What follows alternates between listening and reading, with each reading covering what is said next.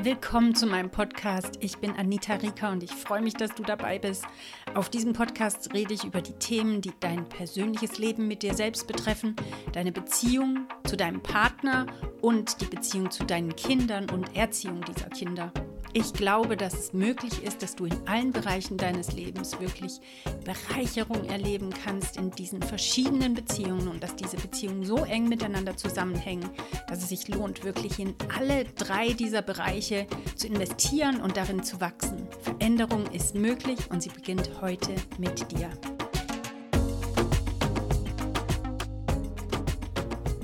Dem heutigen Podcast geht es um das Thema, wie du die Essenstischkonflikte lösen kannst, anstatt sie vor dir herzuschieben bis in das Erwachsenenalter deiner Kinder hinein. Und ich möchte in diesem Podcast ein paar, zwei, drei gängige Erziehungsratschläge kritisch betrachten, die behaupten zum Beispiel, dass dein Kind von Natur aus weiß, was es essen sollte und was sein Körper braucht. Das ist einer dieser Mythen und darum soll es jetzt in diesem Podcast gehen, damit die Essenskonflikte wirklich nicht mehr das ganze Familienleben verändern und negativ beeinflussen. Dieser erste Mythos ist eben der, dass deine Kinder genau wissen, was sie brauchen. Diese Meinung ist sehr populär, aber nicht nur das, sondern sie ist auch, wie ich finde, wirklich sehr falsch und sogar schädlich, auch wenn sie auf den ersten Blick scheinbar viel Entspannung verspricht. Alle Erziehungsbemühungen, die ja so anstrengend sind, sind nicht nur umsonst, sondern auch wirklich schädlich. Lehn dich einfach zurück und lass dein Kind die Erziehung übernehmen, denn es weiß, was seinem Körper gut tut und wenn es gerade nur nach Zucker lechzt, dann braucht es wahrscheinlich nur Zuckergrade und Energie, denn im Magen hat es ja nicht so viel Platz für Obst und Gemüse. Ja, das sind ganz interessante Ideen, die da draußen so zu finden sind. Das erste Mal, als ich mit dieser Idee konfrontiert wurde, war vor 16 Jahren, als meine Hebamme mir erzählt hat, dass mein Baby ganz genau weiß, wann es Milch braucht und ich ihm einfach vertrauen soll, dass es uns beide gut durch die Stillzeit leiten wird. Es hat mich ungefähr zehn Monate gebraucht, um zu bemerken, wie bescheuert dieser Ratschlag war und wie er uns beiden, also mir und dem Baby, geschadet hat, mehr als es geholfen hat. Denn mein kleines Babychen wollte nichts lieber, als die ganze Zeit an meiner Brust sein, weil es sich da so sauwohl gefühlt hat. Und wer kann es ihr verübeln? Und das hat natürlich dazu geführt, dass ich keine Ruhe hatte, jemals am Tag, am Abend, wenn sie ins Bett sollte und schlafen sollte und ich dann auch ein bisschen Pause für mich haben hätte können, ist sie ständig aufgewacht und ich musste alle zwei, drei Minuten wieder rein. Nee, fünf, vielleicht, vielleicht hatte ich zehn Minuten Pause wieder rein zum Stillen und dann wieder in den Schlaf stillen. Ja, dieser Rat hat mir nicht wirklich sehr geholfen. Und dadurch war ich dann auch nicht wirklich in der Lage mehr, eine Mutter für mein Kind zu sein, wie es sie braucht, nämlich eine, die auch zur Ruhe kommt und auch Pausen hat und die auch Grenzen hat. Und wo das Kind eben nicht die Richtung der ganzen Familie angibt und da die ganze Familie folgen muss. Und es ist so wichtig, du kannst es lernen, dein Kind mit einer ausgewogenen inneren Gelassenheit durch die Essenskonflikte zu führen und dass es keine aggressiven Machtkämpfe gibt. Das, das stimme ich auf jeden Fall zu. Aber du sollst auf keinen Fall dein Kind sich selbst überlassen. Helf deinem Kind dabei, zu lernen, sich selbst zu sagen, was es zu tun hat. Das ist eine der wichtigsten Fähigkeiten für das weitere Leben deines Kindes, dass es nämlich Selbstbeherrschung lernt in einer Welt der endlosen Möglichkeiten. Wenn diese Theorie, dass dein Kind tatsächlich weiß, was es braucht, wirklich stimmen würde, dann hätten wir in unserer Welt einfach nicht so viele Menschen mit so unglaublich vielen Problemen. Wir hätten auch keine Ernährungskrankheiten wie Diabetes oder Herzinfarkt und ich kann es wirklich nicht glauben, was für Tipps ich online gefunden habe von einer Bestseller-Autorin, die gesagt hat, ein Tipp für den Alltag, Kinder brauchen Energie und die steckt nicht im Gemüse. Aber auf der anderen Seite, dass es dann voll okay ist, wenn das Kind sich die Süßigkeiten nimmt, denn offensichtlich steckt da die Energie, dass das Kind sich abwendet von Gemüse, ist ein Zeichen dafür, dass der körpereigene Schutzmechanismus funktioniert. Zum Beispiel ein Satz, ich zitiere, Manche Bestandteile im Gemüse sind für den kindlichen Verdauungstrakt unglaublich schwer zu verarbeiten und das zeigt der Körper durch Abneigung. Und hier ist der erste Schutzmechanismus des Körpers der Geruchssinn. Eine ziemlich wilde These, wie ich finde. Bitte, bitte lass dich nicht von solchen Ideen in die Irre treiben. Denn ganz ehrlich, wenn der Körper diesen Schutzmechanismus hätte, würde kein Mensch auf der Welt Drogen nehmen, Alkohol trinken, Zucker essen. Denn Zucker ist das neue Gift des 21. Jahrhunderts. Wir wissen inzwischen so viel, wie Zucker dem Körper schadet, wie auch zu viel an tierischen Fetten dem Körper schadet. Diese ganzen Krankheiten, wer würde sie haben? Warum sollte ein Kind aus den Kinderschuhen rauswachsen und als Erwachsener plötzlich diese Superkraft verloren haben? Die Idee ist vermutlich, dass dieser Schutzmechanismus von den Eltern abtrainiert wurde, weil sie den Kindern zu viel Gemüse gegeben haben. Aber die Wahrheit ist nämlich, dein Kind braucht zu keinem Zeitpunkt am Tag Nutella. Dein Kind braucht diesen Zucker nicht, den die Industrie liefert, aber trotzdem isst es gerne diesen Zucker genauso wenig wie du diesen Zucker brauchst, aber ihn trotzdem gerne isst. Das soll jetzt natürlich nicht heißen, oh, Zucker ist schlecht und schaff allen Zucker ab. Aber okay, Zucker ist wirklich schlecht und schaff möglichst viel Zucker ab. Aber es geht in erster Linie darum, von deinen Gefühlen dich selbst leiten zu lassen. Das ist eine katastrophale Idee für dein Leben, wenn du dann sagst, okay, mein Kind, das darf sich von seinen Gefühlen leiten. Wo macht das Sinn? Ich verstehe nicht, wie man auf diese Idee kommen kann und nicht sehen kann, dass eine eigene gefühlsorientierte Ernährung sehr viel Selbstdisziplin braucht. Kinder kommen tatsächlich mit einer sehr starken Fähigkeit auf die Welt und das ist ihr eigener Wille und dass sie sehr wohl wissen, was sie wollen. Und es stimmt, du solltest deinem Kind wirklich nicht den eigenen Willen rauben und kontrollieren und du darfst es auch nicht dahin manipulieren, zum Beispiel mit Gewalt oder mit Drohungen ähm, und Aggressivität, dass es seinen eigenen Willen komplett verliert. Aber dein Kind braucht es absolut, dass du es erziehst, dass es mit seinem eigenen Willen lernt, gut umzugehen und dass du ihm zeigst, wie es mit sich selbst klarkommt in einer Welt, die wirklich das braucht, dass dein Kind stark, krisenfest und selbstbeherrscht durchs Leben gehen kann. Und die beste Voraussetzung, das deinem Kind beibringen zu können, ist natürlich, wenn du das selber auch gelernt hast, mit dir selbst klarzukommen. Deshalb besuch meine Website, abonniere meinen Kanal, denn immer wieder veröffentliche ich Videos oder Beiträge zu dem Thema, eben auch, wie du mit dir selber klarkommen kannst, wie du in deiner Persönlichkeit wachsen kannst. Denn es bringt wirklich nichts, deinem Kind zu sagen, hör auf zu schreien wenn du selber voll am Schreien bist. Du musst selber es vorleben, was du deinem Kind beibringen willst und es benötigt, dass du charakterlich reifst. Ein weiterer Mythos zum Thema Essenskonflikte mit deinem Kind ist der, dass du auf keinen Fall einen Machtkampf am Tisch haben solltest. Scheinbar sind sich Experten da einig, dass das deinem Kind wirklich schaden wird und eventuell auch zu Essstörungen führt. Was für ein Haufen Mist. Es stimmt, ja, ich stimme zu, dass es schlecht ist, einen Machtkampf auf eine aggressive Weise zu führen. Das heißt, dass du ihm drohst mit Schläge, Liebesentzug, mit gewaltvoller Stimme das Kind anschreist und eine Art destruktiven Kampf führst. Das stimmt. Das bringt euch vor allem auch nicht weiter, sondern es verhärtet nur noch die Situationen bei deinem Kind und bei dir.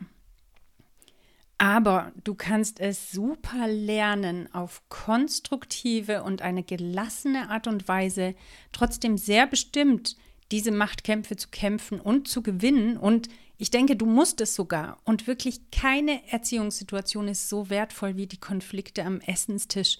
Denn eine Eigenschaft bringt das Essen mit sich, nämlich, dass du sie mindestens dreimal am Tag ungefähr wiederholst. Das heißt, dreimal am Tag, sieben Tage die Woche führst du diese Konflikte durch und jeder dieser Erziehungspunkte in deiner Erziehung, wo er positiv und gut gekämpft wird, führt dazu, dass dein Kind was lernt. Und das ist die eine große Sache, die deine Aufgabe ist als Mutter, als Vater deinem Kind was beizubringen, was es stark macht und auf das Leben vorbereitet. Wenn dein Kind dann also auf diese kontinuierliche Weise lernt, auch Situationen auszuhalten, die ihm nicht schmecken und Dinge zu essen, wo es keine Lust drauf hat, wird es stärker werden in seiner Persönlichkeit. Auch ist es ein unsagbarer Wert, wenn dein Kind es lernt, dem Koch gegenüber dankbar zu sein, anstatt das Gesicht zu verziehen und sich lautstark stark zu beschweren, wie blöd das Essen mal wieder schmeckt. Und das ist eine Entwicklung in seinem Charakter, was es zu einem Menschen machen wird, an dem du wirklich Freude hast und an dem die Welt auch später irgendwann wirklich Freude hat. Denn irgendwann wirst du dein Kind auf die Welt loslassen und dann sollte es wirklich gelernt haben, mit Höflichkeit und Respekt anderen Menschen zu begegnen. Und das ist wirklich ein sehr lohnenswertes Ziel, wofür sich lohnt, Stress auf sich zu nehmen. Du kannst jetzt natürlich sagen, oh, dieser Stress dreimal am Tag, sieben Tage die Woche ist mir viel zu viel, ich schaffe das nicht. Und ich verstehe das wirklich, okay, es ist echt anstrengend und es kostet Selbstbeherrschung auch von deiner Seite. Aber lass uns mal die Alternative anschauen, wenn du diese Kämpfe nicht kämpfst. Was du am Ende dann hast, ist ein Kind, das bei jeder Mahlzeit Theater macht, was sehr spezifisch ist mit dem, was es ist und nicht ist und was keine Selbstbeherrschung hat und lernt. Und das wirkt sich dann auch auf alle anderen Situationen im Alltag aus, sei es die Konflikte in deiner Familie mit den Geschwistern, Konflikte in der Schule mit Hausaufgaben. Wenn dein Kind dann kommt und sagt, ich habe keine Lust, Hausaufgaben zu machen, ja, was sagst du dann? Sagst du da dann auch, ja, okay, mein Kind weiß wohl schon am besten, wann es Hausaufgaben braucht und wann es keine Hausaufgaben braucht. Deswegen lasse ich mein Kind jetzt einfach die Erziehung übernehmen. Nein, das ist keine gute Idee. Aber wenn du diese Kämpfe eben nicht kämpfst, hast du am Ende eventuell ein Kind, mit dem es sich auch fast nicht aushalten lässt und was wirklich die Stimmung in eurer Familie absolut dominiert und verpestet. Und es ist wirklich keine schöne Atmosphäre, wenn dein Kind ständig widersprechen muss und es ist auch nicht akzeptieren kann, wenn du als Mutter oder Vater irgendwas forderst. Oder zum Beispiel das Kind einfach bittest, zum Beispiel aufzuräumen oder wenn andere Kinder auch da sind, die Spielsachen zu teilen freundlich zu sein, ähm, den anderen Eltern gegenüber höflich zu sein. Wenn dein Kind das nicht lernen kann, auch dir zu gehorchen, wenn du sagst, so machen wir es oder so machen wir es, das ist ein unglaublicher Stress, den du dir zumutest, aber auch den anderen Eltern, die dann damit zurechtkommen müssen, wenn dein Kind zu Besuch ist. Denn wenn du anfängst, den anderen Eltern zu sagen, ja, mein Kind weiß schon am besten, wann es zum Beispiel aufräumen soll, dann ist die Situation wirklich heikel und es kann absolut dazu führen, dass deine Freunde nicht mehr so gerne euch zu Besuch haben oder dein Kind nicht so gerne zu Besuch haben. Ein weiterer absoluter Stressfaktor, mit dem du leben musst, wenn du sagst, du kämpfst diese Essenskämpfe nicht, ist der, dass du wie auf Eierschalen um deine Familie herumtanzen musst, spätestens wenn du mehr als ein Kind hast. Wenn du für das Essen in deiner Familie verantwortlich bist, dann ist es eine riesengroße Aufgabe für dich und wirklich anstrengend. Und das sage ich dir jetzt einfach mal zu. Es, du, du findest es zu Recht anstrengend. Denn dreimal am Tag musst du jeden Tag in der Woche vermutlich das Essen auf den Tisch bringen. Vielleicht hilft dein Mann, aber vielleicht machst du es auch die meiste Zeit. Jetzt hast du noch den weiteren Stress dazu, dass dein erstes Kind XYZ nicht will. Dein zweites mag aber ABC nicht, dein drittes DEF und dein Mann hat vielleicht keinen Bock auf ABCDEFG. Was bleibt jetzt für dich zu tun? Hey, viel Spaß damit, die ganze Zeit Nudeln mit Ketchup auf den Tisch zu stellen oder vielleicht drei verschiedene Mahlzeiten zu kochen, damit jeder einigermaßen zufrieden ist. Dann kommt zu dem Essensstress noch dazu, dass du vermutlich weißt, dass es ungesunde Nahrung gibt. Ich bin mir jetzt nicht mehr so ganz sicher, wenn ich manche Kommentare zu dem intuitiven Essen lese, ob die Mütter das tatsächlich noch wissen. Aber wenn du weißt, dass es tatsächlich Nahrung gibt, die deinem Körper schaden und deinen Kindern schaden, dann wirst du auch mit diesem schlechten Gewissen rum, rumlaufen, was ständig in deinen Nacken brüllt. Ja, aber die Kinder essen ja auch nicht gesund genug. Und äh, so bist du in einem unglaublichen Dilemma. Du solltest deine Kinder keine Machtkämpfe, alle sollten zufrieden sein und gleichzeitig soll es gesund sein. Das ist ein wirklich überfordernder Stress und da stehst du dann richtig blöd da. Und ich habe gute Nachrichten für dich. Das muss nicht so sein und du darfst wieder erziehungsberechtigt sein und so leben. Und dein Kind weiß nicht, was das Beste für sein Leben ist, denn du weißt es oft selber nicht und musstest das durch viele Prozesse lernen. Und dein Kind profitiert davon, wenn du ihm Sachen beibringst. Natürlich, kämpfe dafür, wirklich, dass du einen Weg findest, wie du entspannt in diesen Situationen bleibst. Das ist wirklich in meiner Erfahrung das Wertvollste, was diese Situationen entschärft und auch zu einem Erfolg führt, dass du entspannt in diese Konflikte gehst. Und da, wo ich das gelernt habe, das hat wirklich die Situation komplett verändert. Wo ich kapiert habe, hey, ich muss jetzt nicht ausflippen, wenn mein Kind Theater macht, dann mache ich einfach das und das und das und dann komme ich zu meinem Ziel. Bitte geb nicht auf, selber zu wachsen, darin besser zu werden, in dem, wie du die Machtkämpfe kämpfst, dass du es eben nicht auf eine negative Art und Weise machst und auch nicht auf eine destruktive, aber dass diese Kämpfe auf jeden Fall geschehen.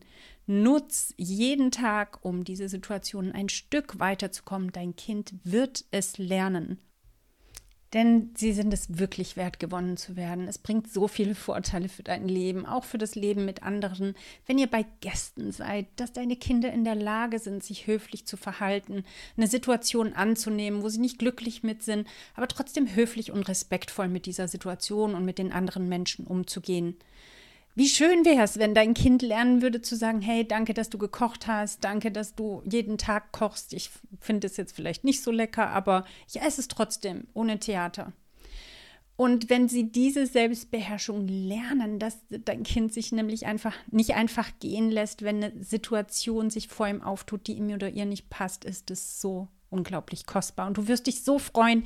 Ich hoffe wirklich, dass du zurückblicken kannst irgendwann in ein paar Monaten und sagen kannst, hey, ich freue mich so. Ich habe das erste Erfolgserlebnis. Mein Kind hat Danke gesagt und es hat äh, Tomate gegessen ohne Theater oder es hat Paprika gegessen ohne Theater.